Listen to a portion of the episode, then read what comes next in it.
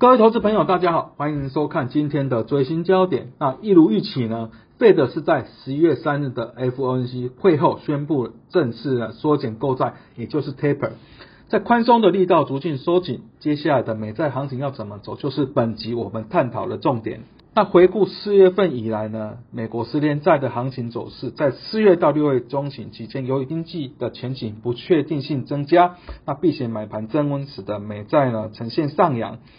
不过在九月中旬之后呢，全球央行因为通膨是高居不下，使得它的啊态度是趋向偏鹰。那费的主席鲍威尔在九月下旬的会议也暗示呢，十月可能就会宣布 taper，也就是会降低每个月一千两百亿美元的资产购买的规模。所以呢，在啊在九月中旬之后，在美债价格是呈现一个压抑的状况。而在本集的大纲，我们首先会探讨在美国以及全球景气的。展望及现况。那第二部分谈到费德的政策动向，第三部分则是美债行情的展望。那首先在景气的现况部分，根据 IMF 在十月份发布的最新报告啊，他认为在已开发经济体出现供应链瓶颈的问题，那新兴市场则是因为疫情有恶化的状况，所以将今年的经济成长率由七月预估的六点零 percent 呢，是小幅下修到五点九 percent。不过在明年展望呢，虽然季期啊今年是垫高，不过预期还是有四点九 percent 这样的成长啊，所以 IMF 对整个经济的远景来看呢，是保持正面的态度。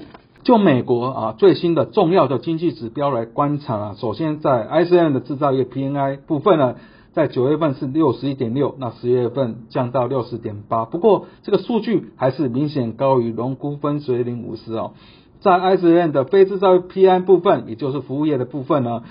啊，就十月份的数据是达到六十六点七，这边是创纪录的新高。而在非农的就业数据，十月份是新增了五十一点三万人，这边是优于市场预估的四十五万人。在失业率则是由九月的四点八降到四点六 percent 哦，这边是疫情爆发后的低点。在通膨部分啊，以 Fed 注重的 PC 物价指数来观察，在核心 PC 部分年增率是啊达到三点六 percent 哦。在 PCU 价指数是连增了四点四 percent，都是在一九九一年以来的高点哦。而在全球央行的政策动态部分，当然在美国我们刚提到，在十一月份呢，就是正式宣布启动的 taper。那市场普遍预期呢，可能在明年下半年会进行升息的动作。而在英国央行呢，市场是预期在十一月份它会调升它的基准利率水准，从目前的零点一 percent 呢，增加到零点四五 percent。在加拿大央行部分是宣布了结束 QE，那升息的时间点可能会提前；而在欧洲央行部分呢，它还是维持它的利率水准不变，以及每个月两百亿欧元的资产购买规模。另外呢，在紧急抗疫的购债计划也会延续到明年的三月。在日本央行的部分，它是下修今年的 GDP 成长率到年增三点四三点四 percent 哦。在通膨部分，它目前的水准大概是零 percent。也就是相对一个通缩的压力哦，所以在政策部分预期还是会持续宽松，持续的撒钱。而在澳洲央行部分呢，预期它二零二四年的升息计划也有可能会提前的状况。而在费的本次的会议，当然就是主要是宣布启动的 taper。就会后声明来看呢，他这边强调了今天夏季的确诊人数增加，使得复苏减缓。那我们回顾在九月份呢，费德是将今年的经济成长率下修大概一个百分点啊。那通本呢？他认为是反映暂时性的因素，不过呢，也坦诚了这个供需失衡导致部分物价呈现大幅的上升。而就会后主席鲍威尔的谈话呢，他认为呢，到明年第二季或是第三季，这个通膨就会慢慢的消退。而在经济呢，在第四季会有比较明显的反弹。十一月正式启动 taper，taper 内容包括每个月减少一百亿美元美债的购买，那不动产抵押贷款债券约是减少五十亿美元，合计就是一百五十亿美元。那这样的减码的速度呢，预计呢就是会到二零二年中结束。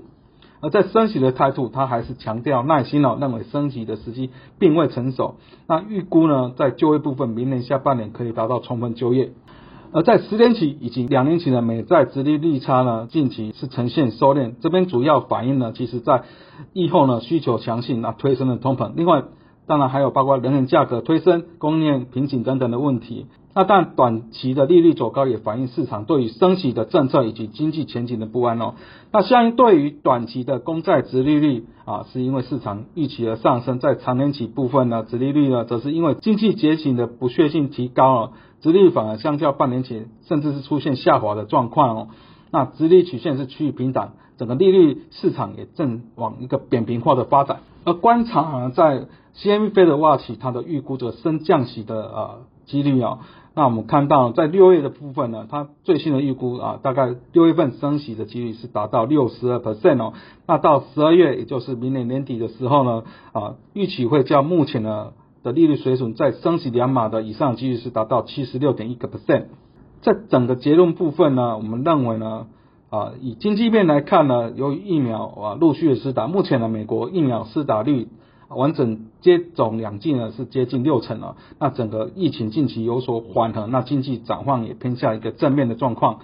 那不过通膨的压力还是一个居高不下呢。那当然一如预期，这个呃缩减购债 table 也是如期的执行，那也有助于经济回归到正常的水准。而就趋势发展呢，那我们认为高通膨可能啊如。主席鲍威尔所讲会延续到明年的 Q2 或是 Q3 才会降温哦，而且美国的收紧的政策速度也是走在各国央行之前，那这边可能进一步压抑了美债的走势，那美国债券后市还是相对一个承压的状况。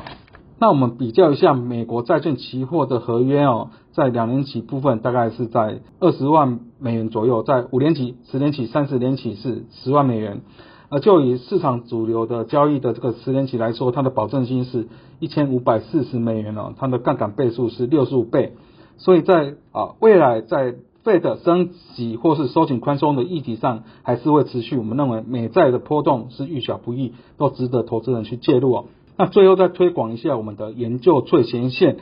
那包括与分析师有约系列的季度导航、最新焦点、名家开讲。包括翠学院系列的 R 元 Python 以及 Money Chart 元大旗新闻的财经焦点，三分钟听股期单元，都欢迎各位按赞、订阅以及分享。那以上是今天的最新焦点，我们下次见。